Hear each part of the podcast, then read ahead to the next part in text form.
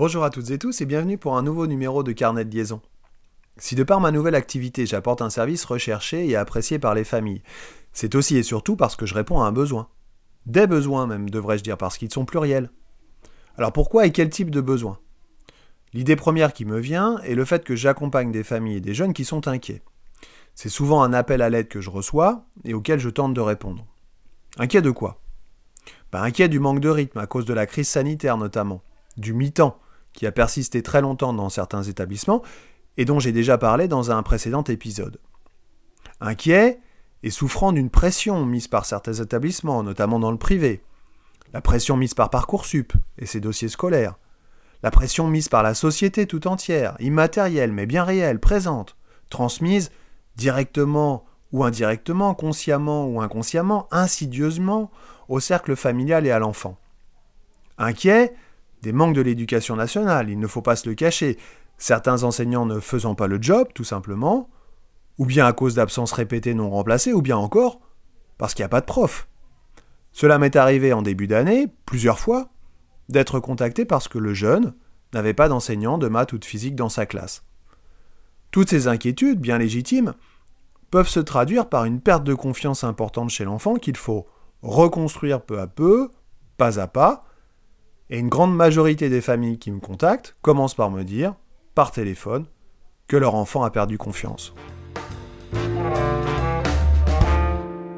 J'accompagne également des jeunes à besoins particuliers, même si ce n'est pas ma spécialité.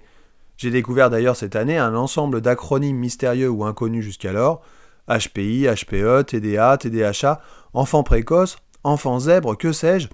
J'ai davantage rencontré d'enfants à besoins particuliers en un an qu'en 20 ans de carrière. Bizarre, non? Bah non. En fait, en classe, je ne les voyais pas. Je n'en avais pas conscience, tout simplement. Tout simplement parce que je n'avais pas été formé pour, je n'ai jamais été formé pour, et je me rends compte a posteriori que je suis passé à côté de tout un tas de gamins différents aux besoins particuliers. Ça m'a tellement choqué d'en voir autant cette année, que cela m'a fait réfléchir sur ma propre scolarité, mon propre profil, mais aussi et surtout sur celui de mes proches et de mes enfants, avec des découvertes assez étonnantes. L'éducation nationale, en fait, n'accorde pas de place à ceux qui ne sont pas dans le moule. J'accompagne aussi des jeunes qui ont des difficultés plus classiques par manque de travail ou de compréhension. J'accompagne des élèves qui ne peuvent pas travailler seuls et qui ont besoin d'un tuteur, au sens propre comme au sens figuré. J'accompagne des jeunes qui visent l'excellence ou qui aiment travailler les sciences, tout simplement.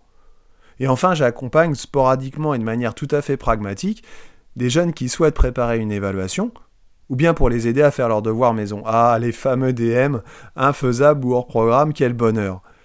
Les profils sont multiples et j'essaye donc de m'adapter le plus profondément possible afin que chaque élève se sente unique et afin que chaque famille retrouve une sérénité et une quiétude pérenne. Si vous aimez cette émission, n'hésitez pas à en parler autour de vous, à mettre 5 étoiles sur votre plateforme préférée, à écouter tous les épisodes dans l'ordre ou dans le désordre. Rejoignez-moi sur ma page Facebook, podcast Carnet Liaison, ou sur mon compte Insta, Carnet de Liaison Pod. Je vous dis à bientôt, et d'ici là, portez-vous bien.